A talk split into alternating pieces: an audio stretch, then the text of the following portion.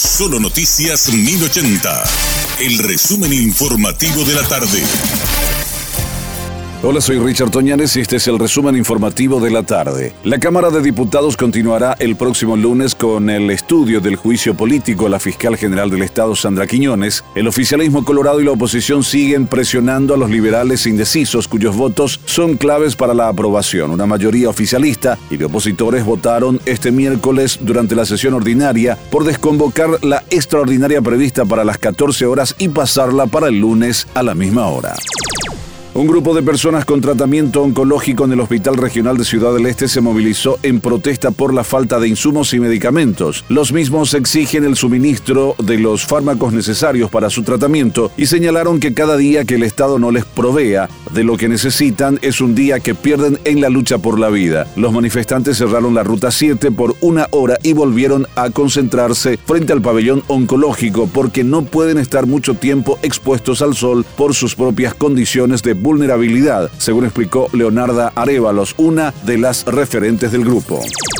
Juan José Vidal, titular de la Dinatrana, afirmó que para esta tarde podrían llegar a un acuerdo con los transportistas que impulsan el paro. Pese a ello, admitió que el pedido de bajar 3.000 guaraníes el combustible es inviable. Vidal confirmó que siguen manteniendo las conversaciones con los líderes de los diferentes gremios del sector transporte a fin de buscar alguna alternativa de solución. Otro aspecto que podría ser acordado con los impulsores del paro es una reducción del IVA, así como la creación de un consejo asesor de tarifa técnica para buses de corta media y larga distancia, adelantó.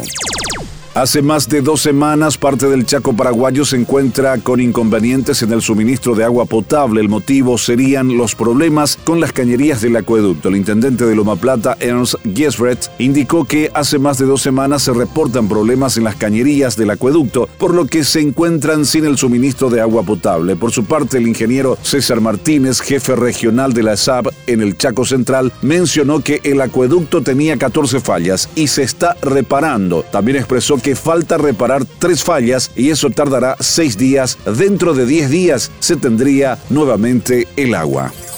La jueza penal de garantías Rosarito Montanía recibió el informe de la directora de Migraciones Ángeles Arriola sobre el ingreso al país de José Insfran, sobre quien pesa una orden de captura y no se activaron los protocolos para su detención. Arriola ayer fue emplazada por la magistrada quien pidió un informe detallado del por qué el pasado 8 de julio no se activaron los protocolos de detención de Insfran, sobre quien pesa una orden de captura al momento de hacer sus trámites migratorios en el puesto de Puerto Falcón. Además, se proporcionó el nombre la funcionaria que no alertó de la presencia de una persona buscada. Ante esto, la magistrada Montanía envió todos los antecedentes del caso a la Fiscalía para que se investigue lo que ocurrió y de haberse cometido un hecho que merezca una imputación, así se proceda.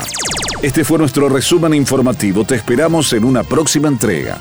La información del día aquí, en Solo Noticias 1080.